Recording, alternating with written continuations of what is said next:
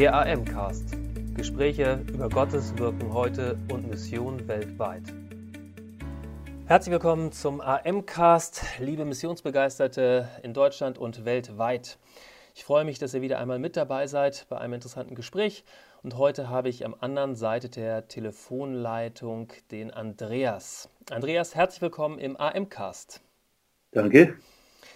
Andreas, äh, du und deine Frau Ulrike, ihr habt drei Jahre auf Sizilien gelebt und gearbeitet. Und das, was ihr dort erlebt habt, das war kein Urlaub.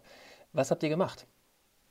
Das war wirklich kein Urlaub. Das war Flüchtlingsarbeit. In Sizilien sind ja gerade damals, so 2015, 16, Hunderttausende von Bootsflüchtlingen, die meisten aus Libyen, ein paar aus Tunesien, angelandet, äh, entweder mit Holzbooten bis Sizilien gefahren oder mit so Schlauchbooten, die dann von den Rettungsschiffen, von den äh, Flüchtlingsrettungsorganisationen gerettet wurden. Die kamen dann nach Sizilien in so Erstaufnahmelager und wurden dann in Sizilien und ganz Süditalien dann weiter betreut und ihre Asylanträge ähm, dann bearbeitet.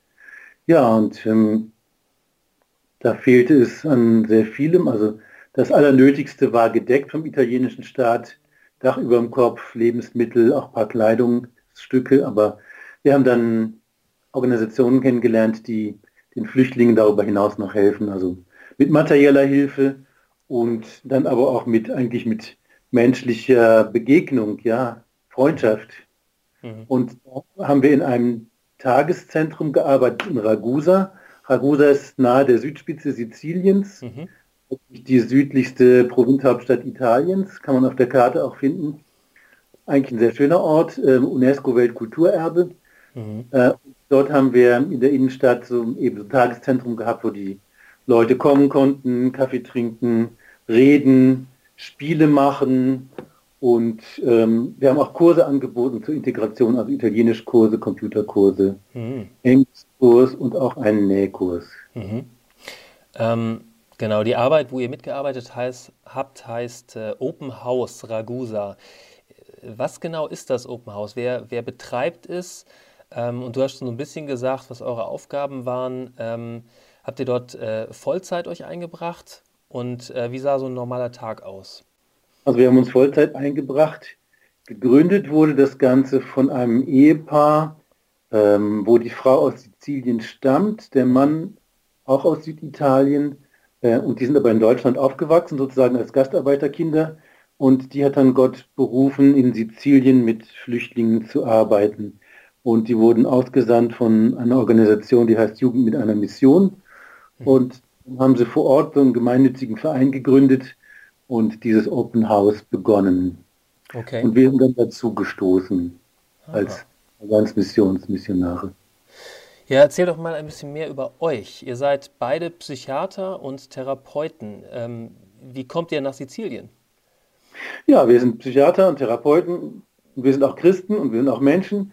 und wir, ähm, also in unserer Gemeinde war jemand, ähm, der früher mal als Gastarbeiter zum Glauben gekommen ist in Deutschland und der äh, Flüchtlinge dort betreut. Mhm. Und den haben wir besucht im Urlaub und da wir früher schon mal als Missionare in Afrika gearbeitet hatten für zwölf Jahre, ähm, fühlten wir uns da praktisch wie, ja fast wie zu Hause unter den mhm. vielen Afrikanern. Und dann haben wir gedacht, ja, für Flüchtlinge muss man auf jeden Fall was tun, ob in Deutschland oder in Italien. Und ja, hatten den Eindruck, dass Gott uns dann dort haben möchte. Mhm. Wie kommt es, dass ihr vorher schon mal längere Zeit dort wart? Nein, wir waren ähm, zwölf Jahre in Afrika, ah, okay. nicht in Sizilien.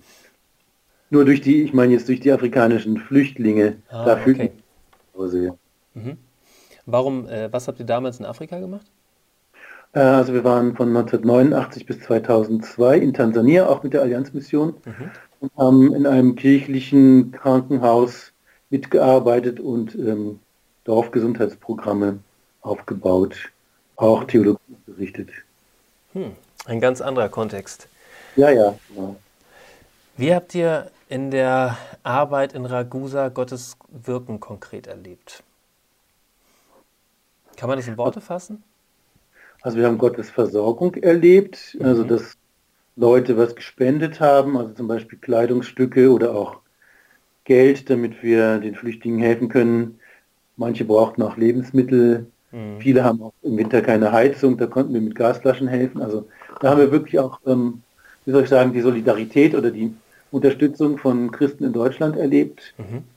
Wir haben sehr viel Bewahrung erlebt. Also in Sizilien fahren ja sehr viele Autos ohne Versicherung rum. Das kann ja sehr ins Auge gehen, aber Gott hat uns eigentlich vor allen Unfällen bewahrt, auch vor Krankheiten, ja auch vor Überfällen, Diebstahl. Ja, wir haben wirklich ähm, ja, Gottes Schutz und Bewahrung erlebt. Wow. Und ich glaube, er hat uns auch gebraucht. Also mhm. wir konnten wirklich Gottes Liebe an einige Leute weitervermitteln. Aha. Ihr habt ähm, in eurem Bericht in der aktuellen Ausgabe unseres Magazins Move geschrieben, dass äh, euer Wunsch war, heilende Gemeinschaft oder heilsame Gemeinschaft zu bieten. Ähm, wie gelingt das konkret? Also wir heißen jeden willkommen da in unserem Tageszentrum, mhm. ähm, haben, würde ich sagen, so Sprechstunden oder Öffnungszeiten genauer gesagt und ähm, versuchen freundlich auf die Leute zuzugehen, versuchen so ein bisschen auch ihre Sprachen zu lernen. Also ich habe ein bisschen Arabisch gelernt, ein bisschen Bengalisch gelernt, zumindest mhm. zum Begrüßen. Und ähm, wir sind ja auch ein bisschen älter schon, wir sind jetzt schon Ende 50, Anfang 60, hatten da so ein bisschen auch so eine Vater- oder so ein bisschen so eine Elternrolle und mhm. wurden dann teilweise auch äh, als Mama oder Papa angeredet von den Flüchtlingen. Also die, man hat gemerkt, die haben sich auch wirklich willkommen gefühlt. Manche haben gesagt, ihr seid unsere Familie. Mhm. Andere haben gesagt, ähm, so, so freundlich wurden sie noch nie behandelt in ihrem Leben. Andere haben gesagt, ihr seid die wertvollsten Menschen der Welt, wo wir mhm. nur ein paar Wochen konnten. Mhm. Also wir haben da, da hat wirklich auch so eine, so eine Verbindung, so, so ein Bonding stattgefunden. Mhm. Okay, beeindruckend. Ähm, in eurem Artikel wird deutlich, dass ihr genau, dass ihr dort nicht einfach nur Menschen, die von zu Hause weggegangen seid, sind, begegnet seid, sondern ihr seid oftmals schwer traumatisierten Menschen begegnet. Ihr seid Menschen begegnet, die Krieg, Missbrauch, Menschenhandel, Arbeits- und Sexsklaverei hinter sich hatten, die vielfach auch erlebt haben, wie sie auf manchen der Stationen, die sie ähm, ähm, hinter sich hatten, verraten worden sind. Ja. Wie, wie gelingt es, dass bei solchen Menschen neues Vertrauen wächst, die so oft enttäuscht worden sind? Also es braucht sicher erstmal Zeit. Also man hat gemerkt, auch wenn Leute zum ersten Mal kamen, dass sie schon ein bisschen misstrauisch waren, mhm. verschlossen waren. Aber meistens, wenn sie so auf Empfehlung anderer gebracht wurden, dann sind sie doch in, innerhalb von zwei, drei ähm, Tagen aufgetaut. Und ja, ich meine, wir haben denen Kaffee angeboten, Tee angeboten. Das ist ja auch für so einen jungen Menschen aus Afrika schon was Besonderes, wenn dann ein älterer ihm sozusagen dann den Tee oder den Kaffee bringt. Ne? Mhm. Da merkt man wirklich, ähm, die Leute merken, also man, man hat sie lieb, man dient ihnen. Mhm. Ich meine, wir wollten ja auch nichts von denen, ja. Die konnten jederzeit kommen und gehen. Mhm. Und, ähm, also wir haben jetzt ihnen nicht groß, groß mit sehr vielen materiellen Sachen geholfen. Vor allen Dingen die, die in den Flüchtlingslagern sind, die hatten ja auch schon eigentlich Essen und Kleidung von der, von der Regierung. Mhm. Äh, also materielle Hilfe haben wir eigentlich hauptsächlich denen gegeben, die dann eine Aufenthaltsbewilligung hatten mhm. und eine Wohnung suchen mussten. Und in Italien gibt es ja auch keine Sozialhilfe. Mhm. Und die waren materiell noch viel schlechter gestellt. Mhm. Was waren dabei so die größten interkulturellen Herausforderungen? Oh, da muss ich mal erstmal nachdenken. Interkulturell. Eigentlich die Sprache, würde ich sagen. Aha. Weil, also ich denke sonst so von der Mentalität, durch unsere zwölf Jahre in Afrika haben wir uns schon recht schnell eigentlich auf die Leute einstellen können. Und wenn man dann versucht, so ein paar Worte in deren Sprache zu sprechen, dann freuen die sich immer riesig. Mhm. Kulturelle Herausforderungen. Ähm, natürlich ist jede Kultur anders und wir sind nicht nur mit einer, sondern mit sehr vielen Kulturen dort konfrontiert. Und da kann man eigentlich immer nur raten oder ahnen, wie, wie jetzt die Kultur von diesem Menschen ist. Mhm. Ja, der vielleicht der erste ist aus dem Volk, den ich kennenlerne. Mhm. Ja. Ist euch äh, als Christen Misstrauen begegnet? Nein, nein, gar nicht. Mhm. Also die Leute haben auch gemerkt, ich meine, zwei Drittel ungefähr waren schon Moslems. Mhm. Äh, die haben auch gemerkt, ja, die die, die hier im Open House, die helfen uns und die Moslems helfen uns eigentlich nicht. Mhm. Oder die kommen ja eigentlich auch alle aus Libyen mhm. und dort auch die, die schwarzafrikanischen Moslems von den libyschen Moslems misshandelt, gefoltert. Mhm. Also, und manche haben sogar gesagt, ah, jetzt kommen wir nach Europa, jetzt wollen wir mal das Christentum kennenlernen. Hm.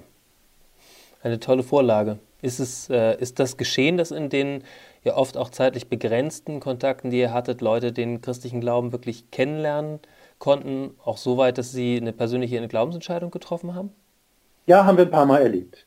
Schön. Ja, also die meisten waren schon irgendwie vorbereitet, mhm. aber wir haben es auch erlebt bei einem jungen Mann, der aus Nordafrika war, der, dem wir dieses Material von Al-Masira gezeigt haben. Ich weiß nicht, mhm. ob du das kennst. Ja. Das ist ähm, ein Glaubensgrundkurs, eigentlich speziell für Moslems, der aber nur die biblische Botschaft vorstellt und überhaupt nichts zum Islam sagt und ja. also praktisch Schöpfung, Sündenfall über die ganzen Propheten, die die Moslems ja auch haben, diese ganze Botschaft bringt, die Prophezeiungen, die auf den Messias hinweisen.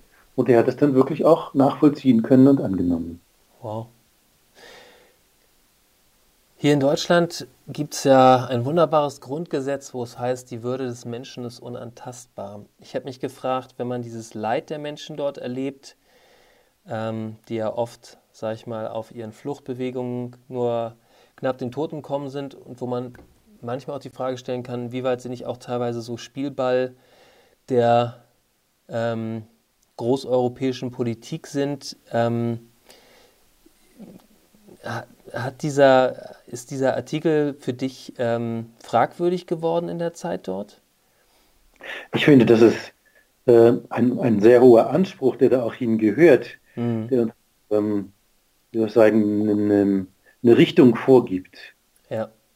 Also der gehört da auf jeden Fall hin. Mhm. Und natürlich, sie wird angetastet und sie wird äh, in den Schmutz gezogen, die Würde. Mhm der Anspruch ist, dass die Würde des Menschen unantastbar ist. Dieser Anspruch, der muss bestehen bleiben. Ja. Und ich denke, vom, von der christlichen Botschaft her, jeder Mensch ist wertvoll, ein Ebenbild Gottes. Mhm. Egal wie er aussieht, wo er herkommt, was für eine Religion er hat. Mhm. Und ja, in dem Moment, wo du einen Menschen misshandelst oder verachtest, ja, da richtest du dich auch gegen Gott. Das steht irgendwo in den Sprüchen. Wer den, den Armen demütigt, der lästert dessen Schöpfer. Mhm. Ich habe jetzt den nicht genau im Kopf. Mhm. Mhm.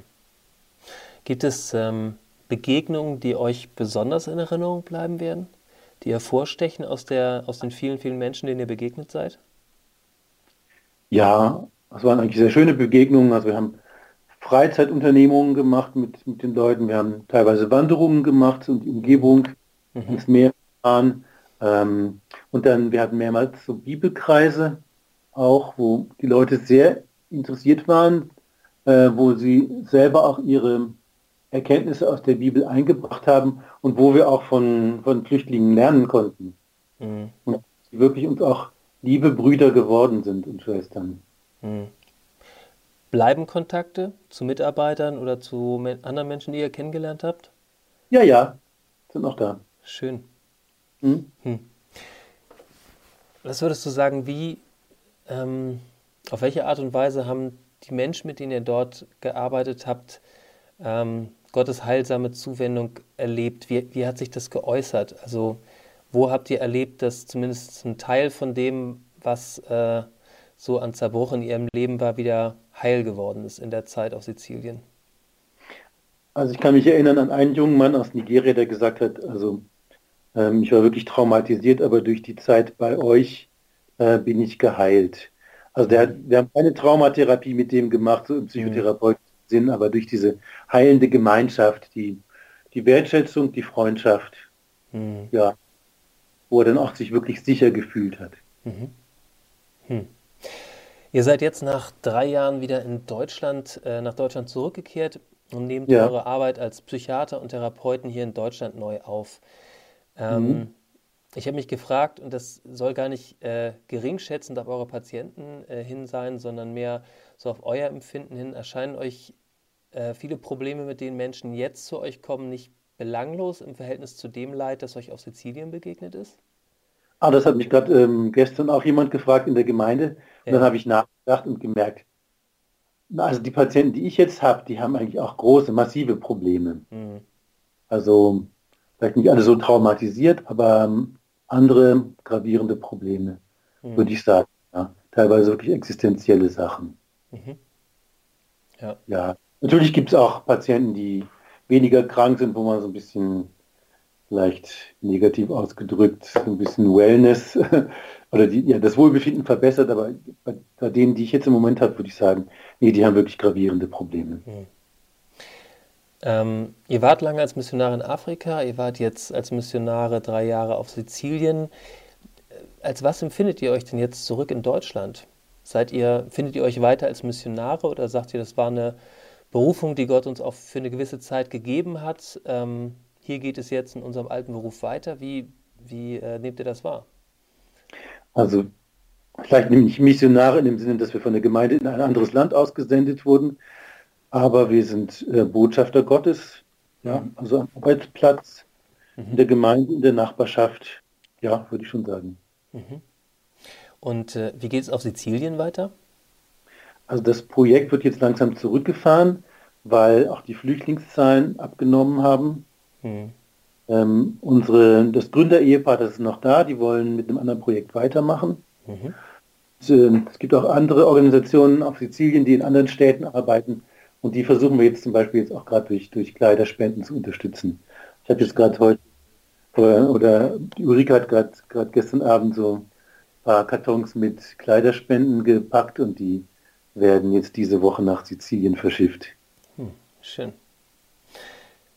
Was würdest du sagen, wie hat die Zeit ähm, auf Sizilien euch verändert? Und wie hat sie konkret euren persönlichen Glauben auch verändert? Also ich würde sagen, ich, hab, ähm, ich kann Gott mehr vertrauen. Mehr? Hab wirklich, ja. Warum? Hab wirklich mehr, ähm, ja, wirklich sehr viel ähm, Bewahrung, nicht Bewahrung, Versorgung, Gottes Timing erlebt. Mhm. Um, auch durch das, was Leute erzählt haben, wie sie Gottes Bewahrung und Schutz erlebt haben. Mhm. Allerdings letztendlich bin ich auch noch nicht ganz da, wo ich eigentlich hin will mit meinem Glauben. Also ähm, zum Beispiel im Moment bin ich gerade auf der Suche nach, nach Praxisräumen für meine Praxis und ähm, finde keine und das macht mir sehr viel aus. Und mhm. ich wünsche, dass Gott noch mehr vertrauen und noch ruhiger sein. Mhm. Es äh, beeindruckt mich, das in dieser Ehrlichkeit von dir zu hören, nach allem, was ihr in den letzten Jahren hinter euch habt. Ähm, wir kommen zum Schluss. Welchen einen Satz ähm, gibst du unseren Hörern vom AMcast, den Lesern der Move mit? Ähm, also einerseits würde ich sagen, für Jesus sein Leben einsetzen lohnt sich. Mhm. Dann würde ich sagen, keine Angst vor Moslems. Das sind Menschen wie du und ich, die Gottes Hilfe brauchen und die meisten von ihnen sind nette Leute. Mhm. Ja, das ist was, was ich auch dort gelernt habe. Mhm. Ja, und Gemeinde Gottes ist international. Mhm. Und mir selber, ich muss sagen, es macht mir sehr viel Spaß, mit Menschen aus anderen Kulturen zu arbeiten. Hm, schön. Schön. Ein schönes Schlussstatement.